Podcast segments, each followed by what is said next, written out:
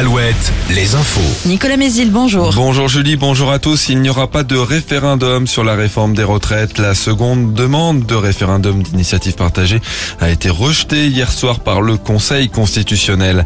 Emmanuel Macron est en Charente-Maritime. Ce jeudi, le chef de l'État doit présenter sa réforme des lycées professionnels. Il est attendu dans un lycée de Sainte avec les ministres du Travail, de l'Éducation et de l'Enseignement supérieur. Les syndicats appellent à un rassemblement dès ce matin devant l'établissement. Un nouvel épisode dans l'affaire euh, Leslie et Kevin, tués fin novembre en Deux-Sèvres. Le père de Kevin, Guy Trompa, a été placé en garde à vue, annonce le parquet de Niort. Selon le journal Le Parisien, il pourrait s'agir d'une affaire de vengeance. Guy Trompa aurait cherché à recruter des détenus pour tuer en prison les suspects du meurtre de son fils en leur promettant 100 000 euros. Sa garde à vue doit s'achever ce jeudi. Décision du tribunal de Nantes aujourd'hui dans le procès de Joël Kérivin, l'ex-directrice du festival de musique classique La Folle Journée, est jugée pour abus de confiance et détournement de fonds publics. Elle aurait détourné 232 000 euros de la société organisatrice du festival et 61 000 euros de l'espace Simone de Beauvoir qu'elle présidait. Quatre ans de prison avec sursis ont été requis. Ils sont soupçonnés, eux, d'avoir dévalisé 11 euh, boutiques de téléphonie en Bretagne, en Pays de la Loire, notamment en Vendée et en Anjou.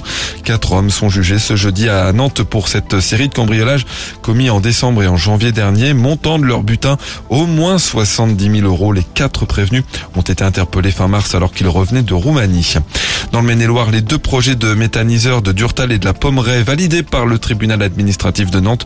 Les recours déposés par euh, des collectifs d'opposants autour notamment d'arguments environnementaux ont été rejetés. La SNCF ouvre ce matin la vente de billets de train pour la période allant de la rentrée aux vacances de la Toussaint. Les TGV et les intercités du 4 septembre au 8 novembre exactement. Période qui couvre donc entre autres euh, la Coupe du Monde de rugby qui aura lieu en France en septembre et en octobre. Le foot, un mauvais résultat pour Nantes en Ligue 1. Les Canaries, les Canaries battus hier soir 2 buts à 0 par Brest. Ils sont désormais 17e du classement et donc en position de relégable à 5 journées de la fin du championnat.